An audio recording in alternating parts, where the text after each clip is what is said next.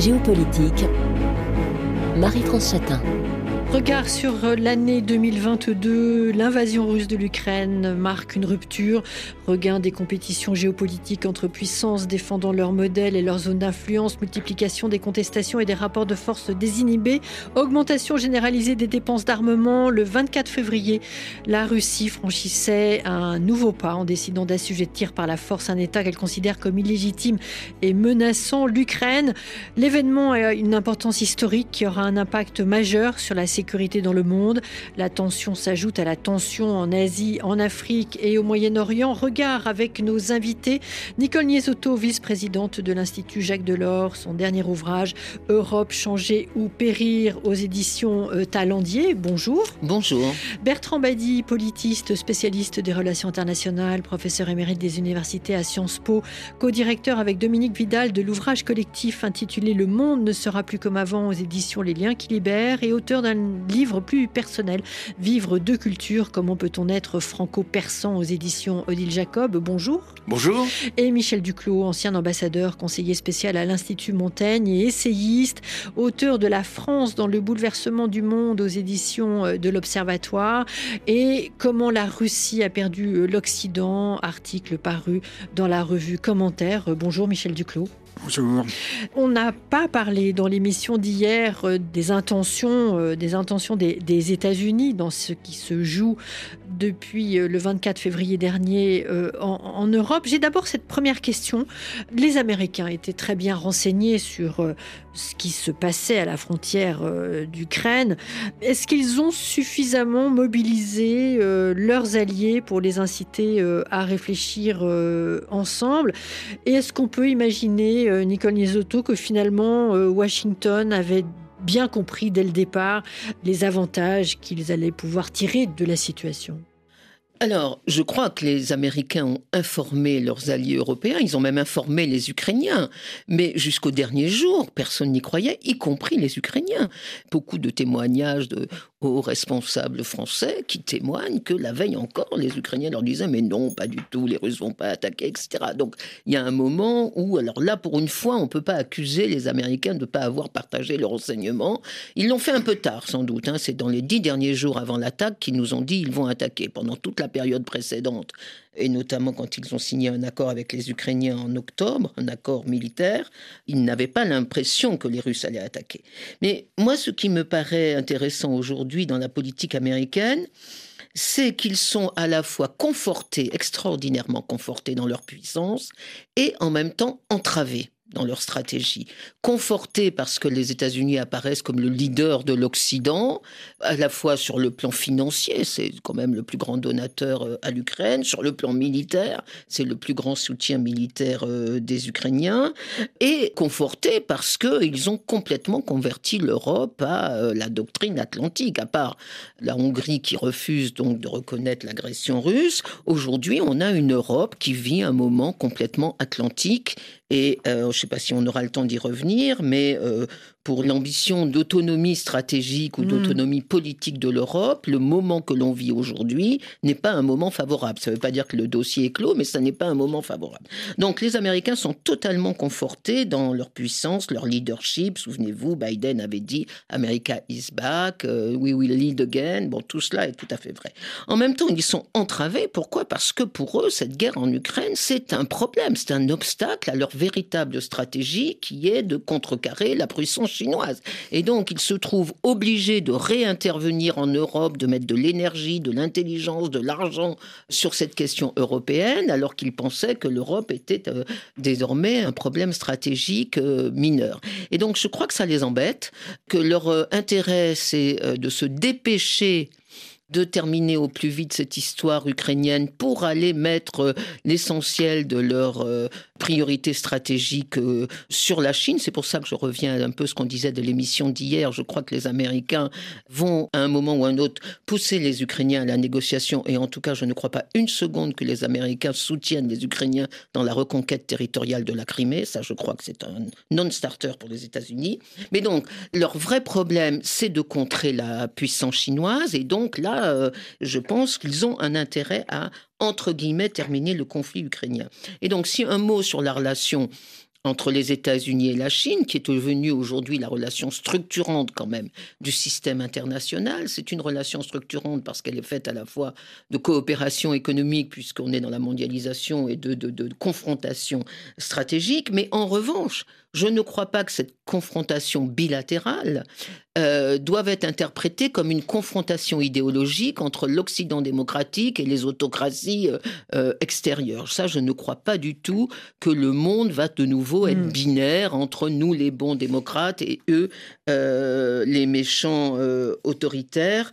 les Américains aimeraient beaucoup convaincre leurs alliés européens et le Sud, le Sud global, qu'il faut rallier les principes occidentaux pour contrer les autocraties, euh, mais je crois qu'il se trompe. Le Sud global n'a aucune intention de se faire rallier. Le Sud global a l'intention de vivre, tout simplement. Je crois qu'ils n'ont même pas besoin d'être respectés. Ils ont besoin de défendre leurs intérêts. C'est pour ça que je, je crois beaucoup que le nationalisme aujourd'hui est une force plus grande qu'autrefois sur la scène internationale. Mais surtout, l'autre raison pour laquelle je ne crois pas à cette bataille entre l'Occident et la démocratie, en tout cas, je ne souhaite pas mm. qu'elle devienne l'élément structurant du monde, c'est que quand on regarde les États-Unis, enfin, l'Occident et la Chine, ou l'Iran, ou la Turquie, ou la Russie, enfin, toutes ces, ces puissances euh, autocrates, pour ne pas dire dictatoriales, eh bien, on s'aperçoit que des deux côtés, euh, dans les démocraties et dans les autocraties, il y a une crise il y a une crise majeure, crise de la démocratie aux États-Unis, en Europe, etc., avec la montée des mouvements autoritaires, fascistes, autocrates, crise de l'autoritarisme en Chine, en Iran, en Turquie, avec la montée des révoltes sociales, même si elles sont réprimées dans le sang. Et donc, je, crois qu'il faut être beaucoup, beaucoup plus subtil que ne l'est traditionnellement la rhétorique diplomatique américaine. Michel Duclos. Il, m'a semblé au début, si vous voulez, que le, les États-Unis intervenaient euh, en Ukraine en ayant justement la Chine comme point de mire. Alors, il faut se souvenir que euh, au printemps 21, euh, quand le président Biden est venu en, en, Europe, il a rencontré Poutine et manifestement à Genève, et manifestement l'interprétation qui était donnée, c'est cette administration euh, cherche à calmer euh, les Russes, euh, les mettre dans, dans une voie de garage pour, pour pouvoir mieux se consacrer à la Chine. Et d'ailleurs, il faut quand même rappeler que les Occidentaux, puisqu'on parle comme ça maintenant, sont allés très loin dans la disponibilité à négocier avec la Russie dans les semaines qui ont précédé l'agression. Euh, c'est un des mystères de cette, de cette affaire, c'est que Poutine était sur le point d'obtenir ce qu'il voulait. Euh, Scholz euh, et Macron n'étaient pas très loin de lui, de lui offrir la, non-appartenance de, l'Ukraine à l'OTAN. Et, donc, les Américains n'ont pas choisi ce, ce, conflit. Ce conflit s'est imposé à eux, mais j'ai eu l'impression qu'ils ont compris très vite que en abaissant la, Russie, il diminuait un allié de, de, la Chine. Et il faisait une démonstration de force face à la Russie pour montrer aux Chinois que si un jour les Chinois devaient s'en prendre à eux, euh, ils n'étaient pas si décadents que cela, si vous voulez. Alors, ceci dit, euh, je crois que c'est probablement vrai dans l'esprit de quelques stratèges américains, mais quand on parle des États-Unis, de quoi parle-t-on? Bien sûr, il y a les États-Unis, c'est un immense pays, euh, les élites sont très divisées, euh, le rôle du, président est assez important, et je me demande s'il n'y a pas tout simplement un facteur personnel qui est que pour, euh, Biden, c'est un homme de la guerre froide.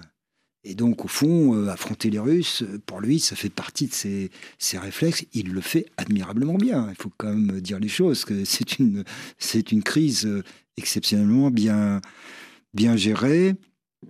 Et euh, ce que disait euh, Nicole sur euh, l'atlantisme, etc., un collaborateur du président Biden raconte que le seul acronyme que connaisse le président Biden, c'est NATO. Et il faut bien voir que... Autant. Autant. Et chez, chez, les Américains, quand ils parlent de l'OTAN, nous, on s'imagine que c'est l'organisation, les commandements, etc. Mais en réalité, c'est le, le monde euro-atlantique, quoi. Et, et ça, effectivement, c'est assez euh, présent. Euh, Et, donc, il y a dans cette crise, c'est pas la seule dimension, donc il y a la dimension mm. chinoise que j'ai indiquée, mm. mais il y a aussi une dimension retour aux sources monde atlantique. Mm. Alors, crise bien gérée par les États-Unis, qui au demeurant en tire un profit euh, gigantesque avec euh, euh, l'augmentation des prix du gaz vendu à l'Europe, qui, elle, est privée du, gaz, du gaz russe. Votre regard à vous, Bertrand Badi, sur précisément la façon dont, les États-Unis gèrent, gèrent la crise ukrainienne. Et effectivement, j'aimerais qu'on rebondisse après sur ce que disait à l'instant Nicole Niesotto, le temps atlantique de l'Europe euh, pas pour tout le monde tout de même. Bertrand Badi. Oui, alors vous savez, quand on s'interroge sur la politique étrangère d'un État, il faut commencer par regarder ce qu'il y a à l'intérieur. Et euh, euh, Michel Duclos disait tout à l'heure que c'est un grand pays très complexe, qui n'est pas réductible à la personne d'un président. Reprenons le président Biden dans le contexte de la campagne électorale qui l'opposait à M. Trump. Et que disait-il à l'époque? Il disait on va réinventer la politique étrangère américaine. C'est un thème important, le fameux reset. Et puis euh, est venue l'investiture, l'installation de Biden à la Maison Blanche, euh, quelques temps de latence et euh, une autre phrase qui est extrêmement évocatrice, qui a dit nous allons faire la politique étrangère de la classe moyenne américaine. Et qu'est-ce que c'est la classe moyenne américaine? La classe moyenne américaine, c'est celle qui a inventé, non pas Trump, mais le Trumpisme. C'est-à-dire qui a tout d'un coup découvert qu'elle était plutôt perdante dans la mondialisation, que la Chine avait et les opérateurs chinois avaient tiré beaucoup plus d'avantages de la mondialisation que les opérateurs et les acteurs économiques américains, et ont adopté euh, ce réflexe nationaliste que euh, signalait euh, Nicole tout à l'heure dans son intervention.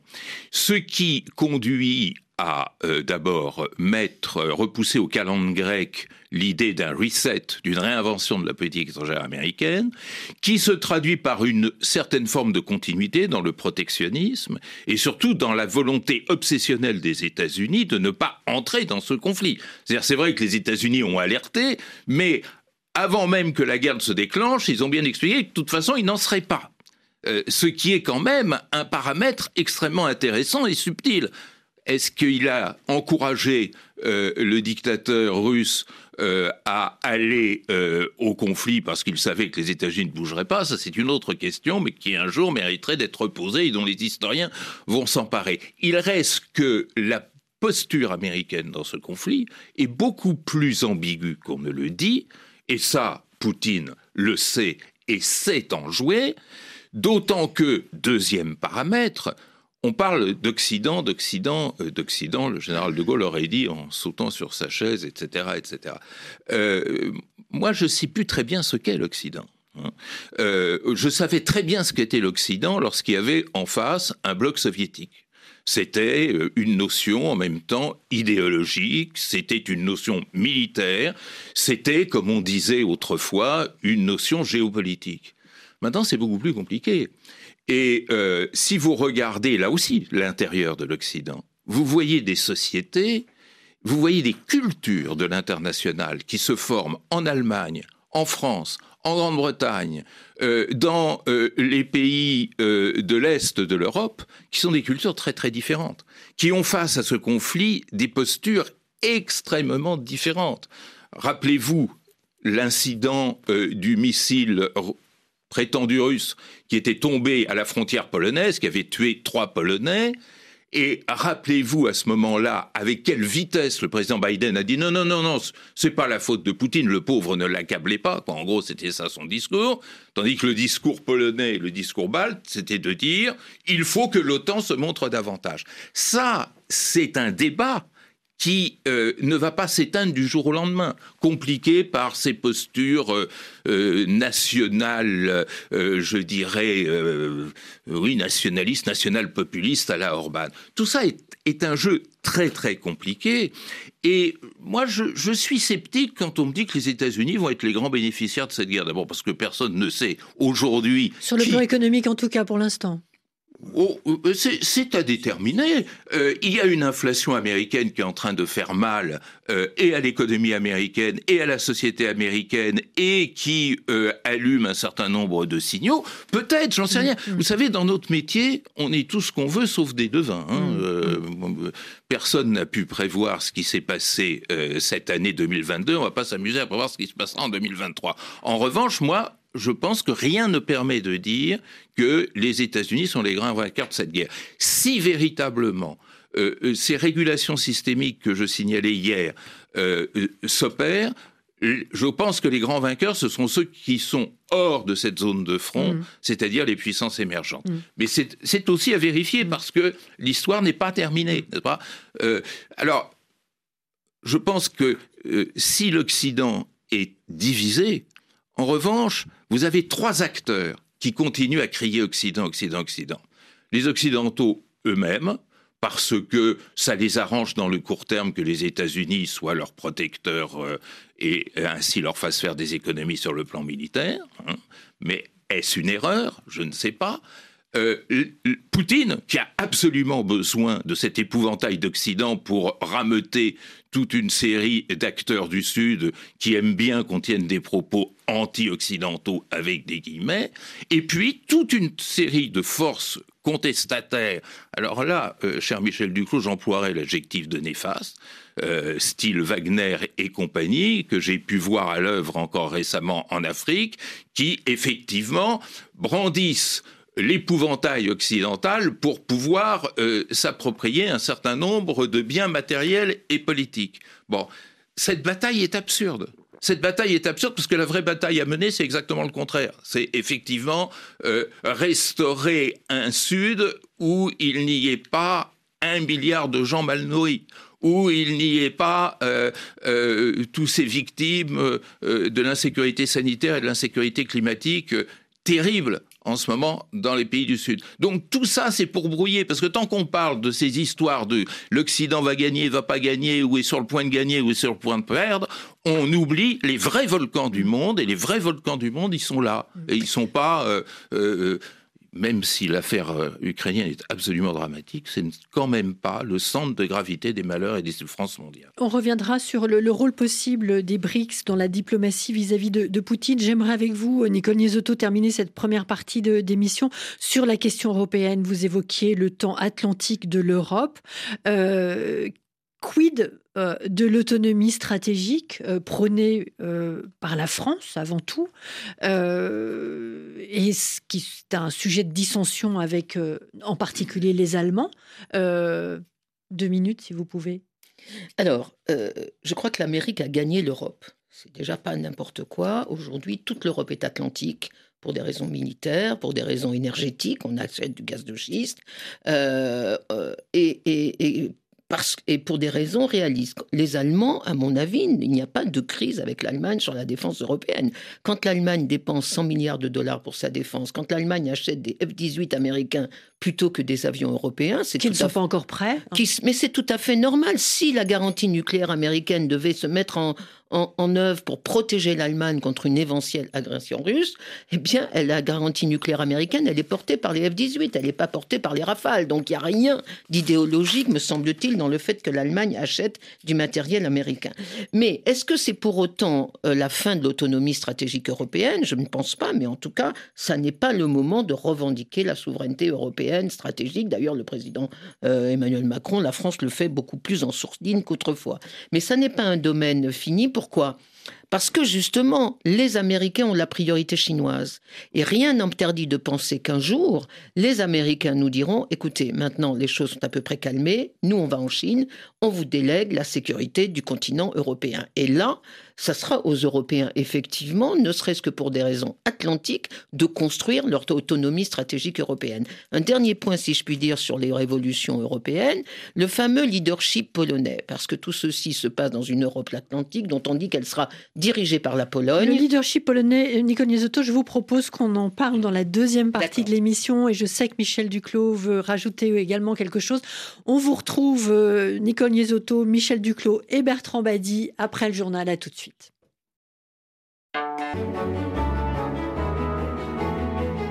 Géopolitique. Marie-France Chatin. Géopolitique regard sur l'année écoulée, nous retrouvons nos invités. Nicole Niesotto, vice-présidente de l'Institut Jacques Delors, son dernier ouvrage Europe changée ou périr chez Talandier.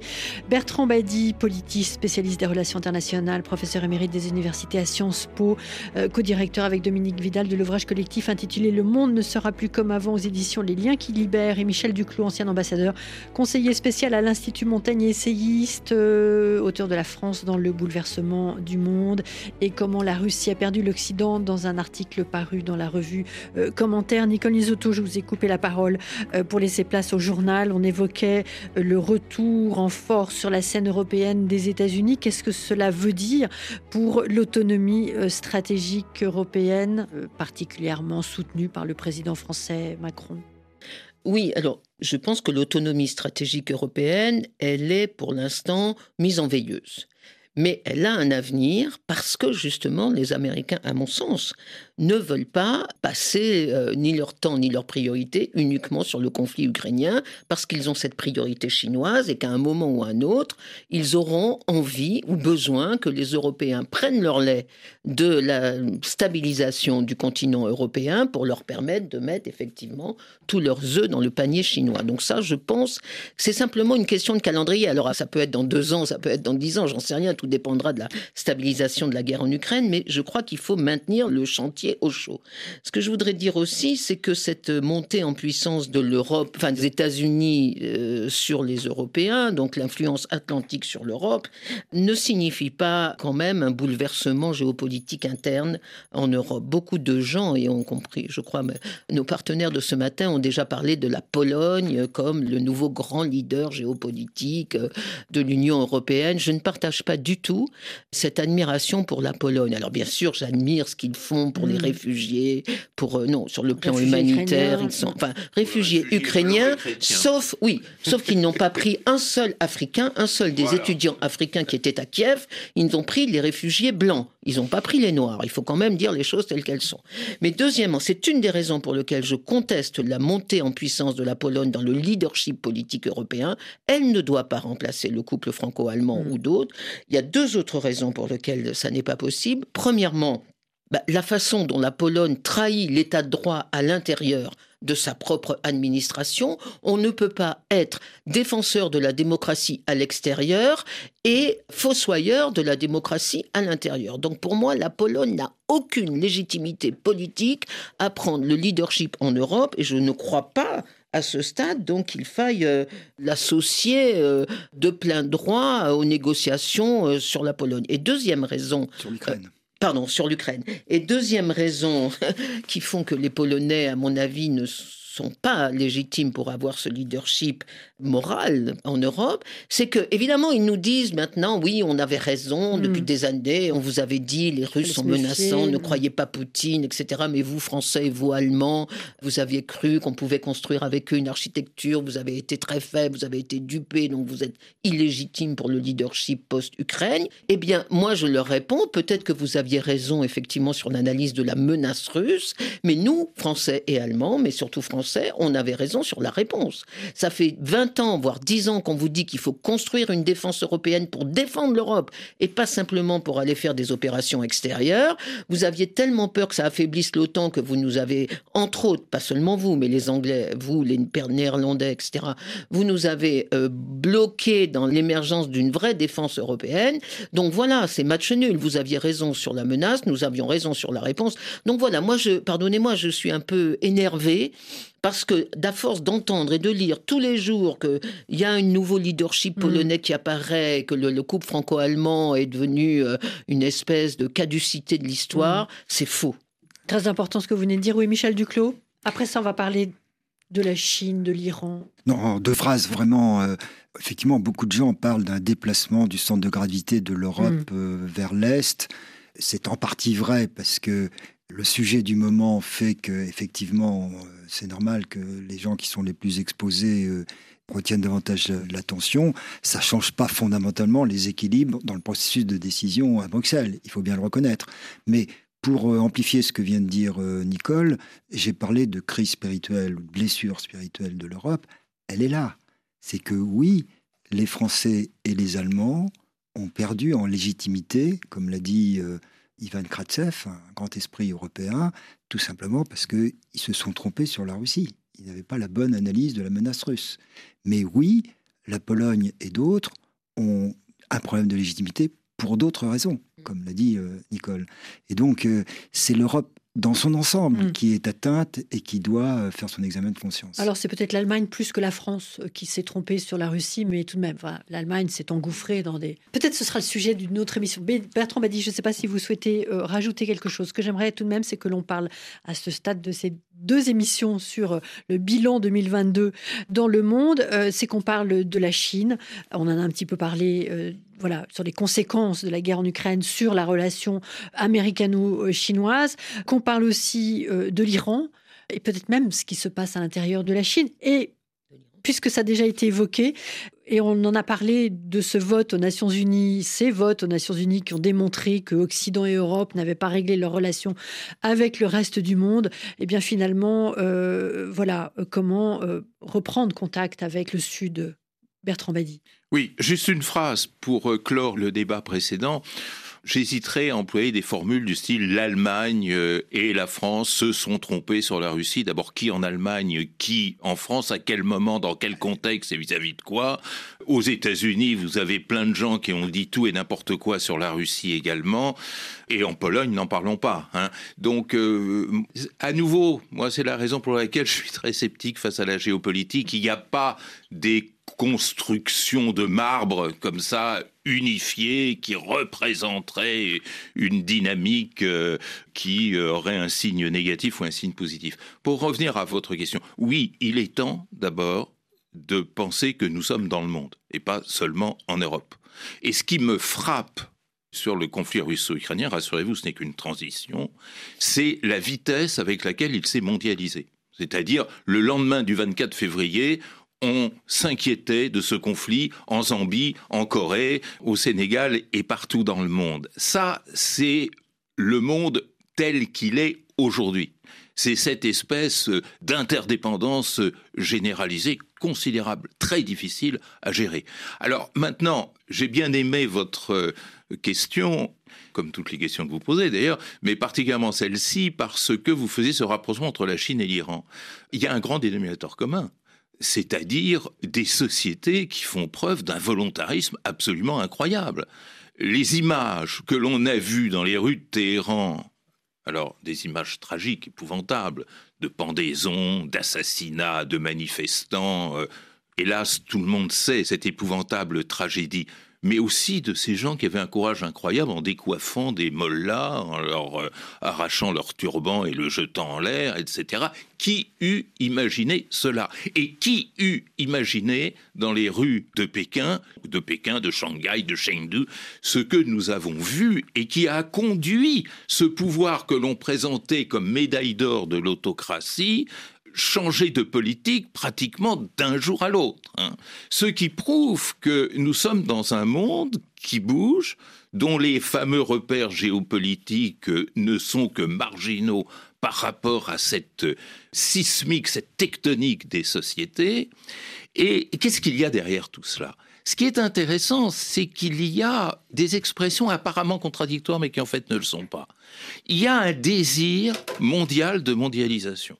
C'est-à-dire la société iranienne qui se révolte, c'est une société qui veut qu'on ouvre les portes, les fenêtres, que l'on déverrouille, que l'on accomplisse ce que l'on pensait en cours de réalisation le lendemain du 14 juillet 2015, lorsque avait été signé ce traité sur le nucléaire, façon de rendre hommage à un grand homme, euh, le ministre des Affaires étrangères iranien, Mohamed Javad Zarif, qui incarnait au sein de la République islamique cette volonté de mondialisation et qui était lui-même mondialisé. Il a fait ses études aux États-Unis, enfin, tas de choses que l'on connaît. Et en Chine, c'est la même chose. C'est en partie le fait de voir les matchs de football de la Coupe du Monde où, les gens euh, s'embrassaient et n'avaient pas de masque et n'étaient pas confinés euh, pour le moins, qu'il y a eu une prise de conscience. Donc il y a un désir de mondialisation.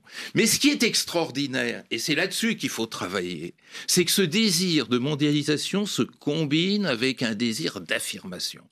Quand euh, Nicole tout à l'heure parlait de nationalisme, ça va avec. Mm. C'est-à-dire, il y a un nouveau variant du nationalisme qui est en train de naître. hein. Le nationalisme, il a aussi ses variants. Il a eu un variant d'émancipation, c'était le mouvement des nationalités, le mouvement de décolonisation, un mouvement identitariste quasiment xénophobe, c'est le national-populisme tel qu'on l'observe en Europe, et puis il a aussi un mouvement, euh, je dirais, de reconquête, c'est-à-dire on existe, on a le droit d'être, et on a le droit d'être également différent. Ça, c'est une pulsion que vous retrouvez dans le printemps arabe. On parle de la Coupe du Monde qui vient de s'achever. Qu'est-ce qu'on voit Des drapeaux palestiniens que l'on brandit à chaque victoire, euh, soit d'un club arabe, enfin d'une équipe, pardon, arabe, soit euh, tout simplement une manière, dans une foule en mouvement, d'être. Et euh, euh, ce qui était assez paradoxal, c'est que ce drapeau palestinien était brandi par des supporters marocains, ce pays dont le gouvernement a signé les accords dits d'Abraham. Et on raconte que les journalistes israéliens présents à Qatar ont été hués et sifflés par cette foule. Donc vous voyez la complexité des choses. Ça, c'est le monde en mouvement. Alors, ce monde en mouvement, on peut plus le bâillonner. On peut plus le confiner, pour reprendre des expressions à la mode. Et la diplomatie de demain, elle se jouera pas sur le statut de la Pologne. La diplomatie de demain, elle se jouera sur la capacité d'inventer une forme de partenariat qui associe directement tous ces pays. Moi, une fois, j'étais dans un débat avec quelqu'un que je ne nommerai pas ici, parce que ce serait presque infamant, qui disait il y a deux grandes nations dans le monde, les États-Unis et la France. Bon, alors j'ai compris que la Chine était une petite nation, je l'ai bien noté, n'est-ce pas? Mais c'est fini ça. Cette structure hiérarchique du monde, c'est terminé. Il va falloir construire le véritable multilatéralisme et cette véritable gouvernance globale. Et c'est eux qui seront l'arbitre des prochains conflits. Nicole Niesotto. Oui, alors impossible effectivement de nier que le monde est en mouvement et que dans ce mouvement, ce ne sont plus seulement les États qui jouent, ce sont les sociétés. Et effectivement, le cas de la Chine et le cas de l'Iran sont totalement euh, exemplaires. On verra en Turquie aux prochaines Mm. élections comment ça se passe. En 2023. Mais peut-être pour euh, nuancer un peu l'optimisme de Bertrand sur le partenariat mondial, on voit, c'est très intéressant de comparer la réaction de la Chine et de l'Iran à ces mouvements de société. La Chine, très intelligente, c'est-à-dire ouvre, réforme, abandonne un peu sa politique de zéro Covid, c'est-à-dire donne des soupapes de respiration à sa population. Il faut dire qu'avec un milliard sept de population, on a- ils ont intérêt à le faire. Les Iraniens, au contraire, euh, verrouillent, euh, tuent, assassinent, etc. Enfin, le gouvernement iranien, pardon. Et donc, les sociétés sont extraordinairement courageuses euh, et effectivement désireuses de rentrer dans la mondialisation, mais elles ne sont pas en train de gagner contre euh, la férocité et la brutalité des États. Ça, c'est le premier point. Deuxième point, sur ce sud, sur le reste du monde, enfin, sur le reste Mhm. du monde par rapport à l'Europe, je crois que j'avais un peu abordé la question hier, le reste du monde, il est à la fois affecté par la guerre en Ukraine et détaché. Affecté pour des raisons alimentaires et énergétiques, parce que là, surtout sur le plan alimentaire, pour ce qui concerne les pays du Sud, mais euh, détaché. Et Pour eux, ça reste une guerre européenne. ça reste une guerre européenne. Ils ont été 35 à ne pas prendre position ni en condamnant ni en support, qu'on dit pas, dit pas supporter en, français. soutenant. En soutenant. Euh, 49. 49, moi j'avais vu 35, mais bon. Et parmi ceux-là, des pays dits occidentaux. Le Sénégal, l'Afrique proche proche, de de l'Occident. Le Sénégal, l'Afrique du Sud, le Pakistan, l'Inde. Alors d'autres aussi également comme l'Algérie. Et donc, c'est quand même une évolution tout à fait importante. Moi, je me souviens en 2003, quand euh, Bush Junior allait euh, commencer son invasion de l'Irak, la France, euh, et notamment Dominique de Villepin, avait fait le tour du monde des pays du Sud, en particulier des pays africains. En quelques jours, il est allé voir tout le monde pour essayer d'avoir un consensus aux Nations Unies contre l'intervention américaine. Alors, il n'y a pas eu de vote vraiment parce par une pirouette diplomatique, mais effectivement, on avait réussi à créer un consensus contre l'intervention américaine et les Américains l'ont tellement compris qu'ils sont intervenus sans passer par euh, un vote formel euh, au Conseil de sécurité. Ici, c'est totalement différent. Ce Sud, euh, il n'a pas tellement envie de prendre parti. Je crois que c'est ça qui est très intéressant. Ils s'organisent, ces pays du Sud, pragmatiquement. Ils peuvent tantôt choisir de soutenir une position américaine, tantôt une position chinoise. Entre eux, ils ne sont pas du tout d'accord. Ils peuvent se, tout à fait décider de se faire des guerres entre eux. Mais, et donc, ça n'est pas un bloc, ça n'est pas le troisième bloc. On n'a pas l'Occident, les autoritaires et euh, le Sud global. C'est notre chance. C'est notre chance si on sait la saisir. Et là, je suis complètement d'accord avec Bertrand. La seule façon de gérer ces pays du Sud, c'est pas d'essayer de les convaincre de rejoindre des positions occidentales. Si on fait ça, on a perdu d'avance. La seule façon, c'est de concevoir avec eux de nouvelles valeurs mondiales. et des partenariats, je pense que vous avez prononcé un mot euh, tout à fait euh, clé dans cette euh, peut-être nouvel horizon. Michel Duclos. Oui, merci beaucoup, euh, Marie-France. Je continuerai sur la même lancée, si vous voulez.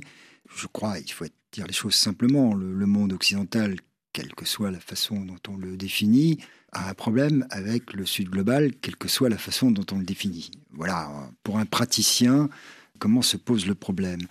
Dans un ouvrage que nous allons faire paraître euh, au mois de février, l'Institut Montaigne et les éditions de l'Observatoire euh, ont interrogé une vingtaine d'auteurs de par le monde, dont une dizaine du Sud global en question, pour euh, justement montrer les différences d'approche et essayer de tirer quelques conclusions.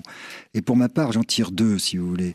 Je pense qu'il faut distinguer les enjeux globaux et la sécurité collective. Et sur les enjeux globaux, Là, il y a pour euh, l'Europe en particulier, mais d'autres euh, pays euh, de l'Occident, un terrain fructueux de partenariat avec la plupart des pays du Sud, pas tous d'ailleurs. Et ce qu'il faut éviter, c'est ce qui s'est passé à Sharm el-Sheikh, c'est-à-dire une coalition de la Chine, des États pétroliers et des plus pauvres. Négociations sur le climat. Hein. Sur le climat, et qui se sont fixés sur un sujet pour embêter l'Occident, pour l'entraver et ralentir l'objectif de décarbonisation. Donc, il faut trouver des partenariats positifs dans l'intérêt de tous sur les enjeux globaux, donc le développement et le climat. Et là, pardon de le dire, mais c'est pas la Russie qui va faire ça. Hein.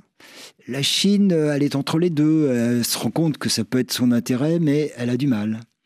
Et puis alors la deuxième orientation, c'est sur la sécurité collective.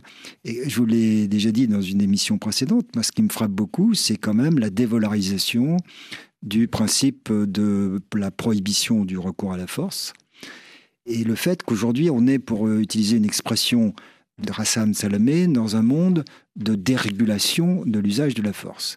Alors on ne va pas changer ça du jour au lendemain, mais on doit quand même trouver des gestes avec un certain nombre de pays pour essayer de renverser cette euh, tendance, peut-être en revisant le droit de veto, en prenant euh, quelques orientations de ce type, parce que il faut bien voir, et là je crois qu'on l'a déjà dit, c'est que la crise ukrainienne est dramatique, mais il y en a d'autres devant nous qui seront peut-être encore plus graves, mm. par exemple autour de l'Iran ou autour de Taïwan. Et donc c'est l'intérêt de personne qu'il n'y ait aucune règle. Mm. Alors, euh, il y a un pays dont on n'a pas parlé, euh, c'est l'Inde, j'en avais l'intention, mais le temps nous manque. Et euh, la question du droit de veto, c'est une réforme totale, globale de l'ONU, dont Bertrand Badi a souligné le, silence de son secrétaire général. Il peut y avoir des autolimitations mm. des membres permanents dans leur usage du droit de veto. Mm.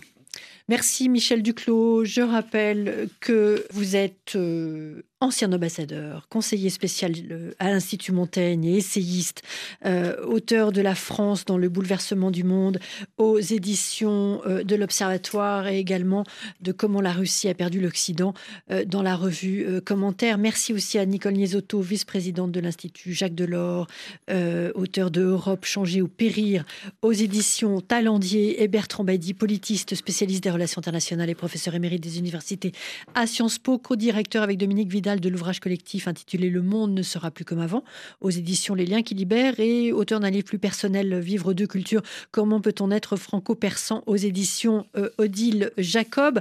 Géopolitique était signé Marie-France Chatin, Cécile Lavolo et Jérémy Boucher. Très bonne fin d'année à tous. On se retrouve euh, en janvier. À très bientôt.